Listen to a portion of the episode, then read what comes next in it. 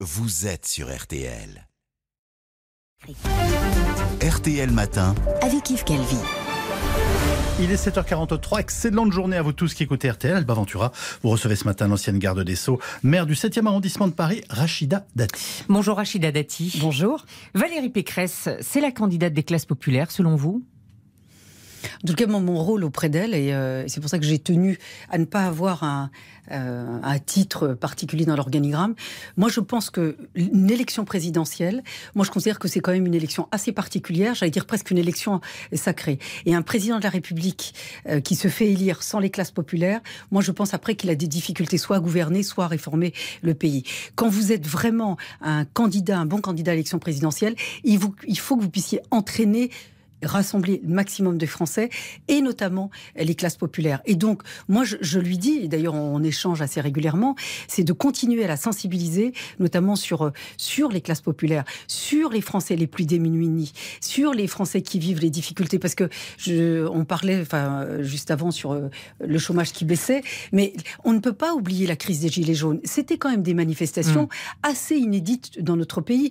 Qu'est-ce que c'est Qu'est-ce qu'elles traduisaient ces manifestations? C'était la manifestation des travailleurs pauvres, Mais des gens qui ne pouvaient pas vivre uniquement de leur travail. Et donc, il faut qu'on puisse, dans notre campagne, au-delà de la rassembler notre famille politique, de rassembler aussi les Français qui sont un peu plus privilégiés, c'est de rassembler aussi ces Français-là et de leur dire, avec nous, ça va changer, votre vie va changer.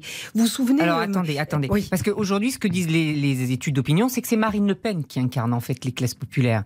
Donc, avec nous, vous dites, avec nous, qu'est-ce qui va changer? Le sujet, euh, c'est à la limite, c'est pas les candidats, c'est ce que vous incarnez, ce que vous portez, ce que vous proposez. Et donc c'est pour ça que nous, dans notre programme, c'est ce que nous avons, ce que nous avons. Vous savez, moi je pense qu'aujourd'hui, on a un vrai sujet de pouvoir d'achat. Vous en parlez tous les jours sur vos antennes, tous les jours. Quand on dit et l'essence et, et le pain et ceci, mais en fait globalement c'est un problème de pouvoir d'achat. Et le pouvoir d'achat, quel est-il Quel est quel est c'est quoi le sujet? C'est les salaires. Et aujourd'hui, le travail ne rémunère plus. On a dévalorisé le travail. On a tellement dévalorisé le travail qu'il ne paye plus. Donc les gens ne peuvent plus vivre de leur travail. Donc vous savez, on a caricaturé longtemps le travailler plus pour gagner plus. Mais aujourd'hui, on travaille plus pour finalement une pauvreté qui augmente. Donc c'est sur ça qu'il faut qu'on enraye. C'est sur le pouvoir d'achat. Quand, quand euh, le Premier ministre annonce le relèvement de 10% de l'indemnité kilométrique, les 100 euros euh, d'indemnité d'inflation, etc., ça c'est aussi pour le pouvoir d'achat. Je, je, suis d'accord, mais on peut faire... Euh, moi, ce qui me gêne dans, dans, la manière de faire de la politique, je m'englobe, hein, je dis pas, moi je suis mieux que les autres et les autres sont, savent moins faire. Enfin, moi je trouve que faire de la politique, dans, dans un pays comme la France, qui est quand même une grande idée, qui est une une grande nation, qui est un grand pays, c'est pas un catalogue de mesures. Quand on fait le chèque inflation, le chèque énergie, le chèque je sais pas quoi, mais ça répond à une urgence du moment. Non mais avec la, la, la hausse des prix de, du moment, c'est de mettre sur la table, de dire que les salaires sont trop bas et notamment pour les travailleurs les moins qualifiés. Regardez, le pays il a tenu sur quoi pendant le Covid? Il a Donc vous dites aux entreprises il, faut augmenter les salaires. bien sûr, ils en sont très conscients, hmm. très conscients. Enfin, Regardez, des yeux qui était à, votre place il y a quelques mois disait c'est pas euh, le gouvernement qui doit ce que je dois faire. D'accord, c'est pas au gouvernement de lui dire ce qu'on doit faire, mais, mais, les salariés des entreprises, vous savez, on a peut-être un chômage qui baisse, mais on a de plus en plus de tensions dans les entreprises sur les sujets des salaires. C'est une réalité. C'est une réalité. Et Monsieur Roux de Bézieux, il peut dire ce qu'il veut, il sait que c'est une réalité. D'ailleurs, il le dit lui-même, il dit oui, c'est vrai que le sujet du travail, que le sujet des salaires, le sujet des salaires va être au cœur aussi de notre projet présidentiel, et notamment des travailleurs les plus pauvres. Je reviens juste à votre candidate. Qu'est-ce qui fait qu'elle ne se détache pas euh, de Marine Le Pen ou d'Éric Zemmour? Ça veut dire quoi, elle ne se détache pas? Bah, Ils sont tous, tous les trois dans un mouchoir de poche. Non, mais qui ne se détache pas de l'autre? Mais non, mais je bah, vous pose une question. Qu'est-ce qui fait qu'elle ne se détache pas? Mais non, mais aujourd'hui, la campagne, elle n'est pas totalement lancée. Aujourd'hui, euh, Valérie Pécresse, qu'a-t-elle réussi? Elle a déjà réussi à réunir sa famille politique. C'est déjà pas mal. Hein. Mm-hmm. Enfin, franchement, on n'est pas simple. Hein. Et on revient de loin. Donc déjà, elle a, réuni, elle a réussi à, réunir sa famille politique. la deuxième étape, c'est d'entraîner les Français sur le projet. On est là-dessus. Donc le lancement de campagne, notre succès, notre incarnation, elle va être là-dedans. Donc on, on, Elle a du mal à imprimer?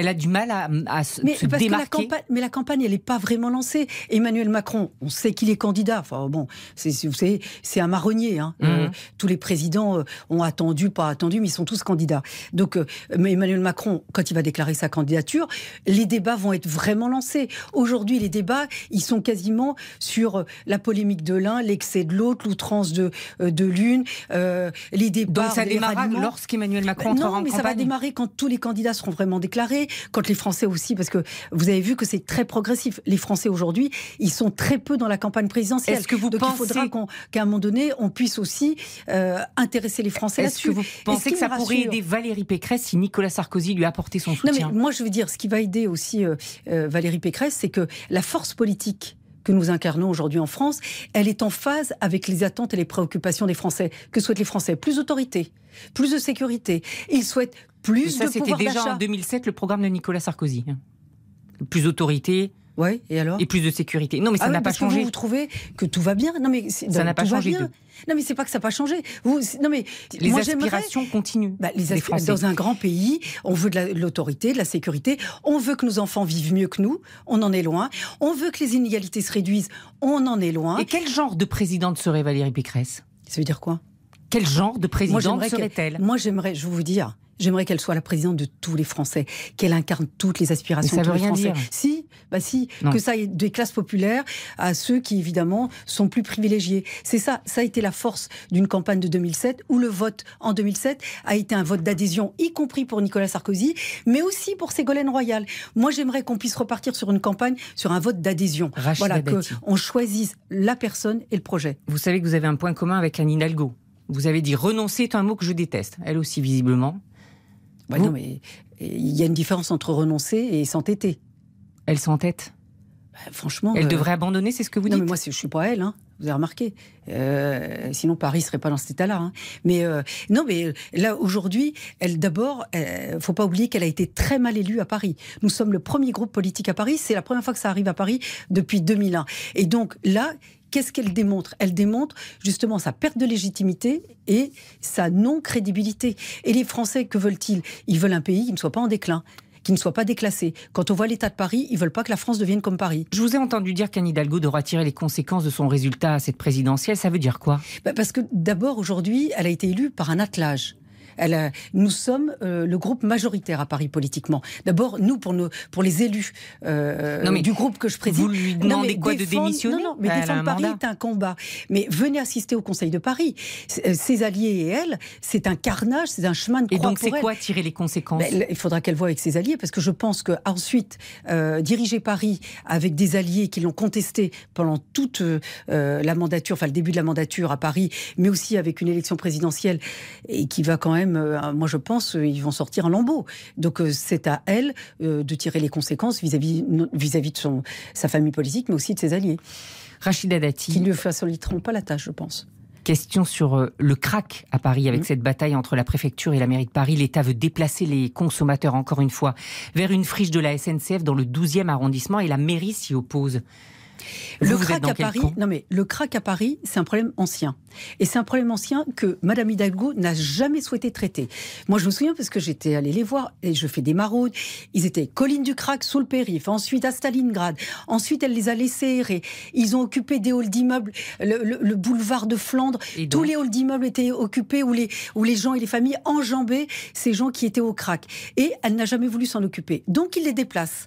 Nous, ce qu'on avait demandé, moi, j'ai porté un vœu au Conseil de Paris, c'est de dire, en fait, dans cette population de crack, ils sont livrés à eux-mêmes et à la traite des êtres humains. Il faudrait les désintoxiquer. Sur le crack, voilà l'enjeu. J'avais dit à Madame Hidalgo, il faudrait les mettre dans un centre de désaddiction, de désintoxication à l'Hôtel Dieu. Et on peut le faire. Elle a refusé. Elle préfère les laisser errer dans la rue.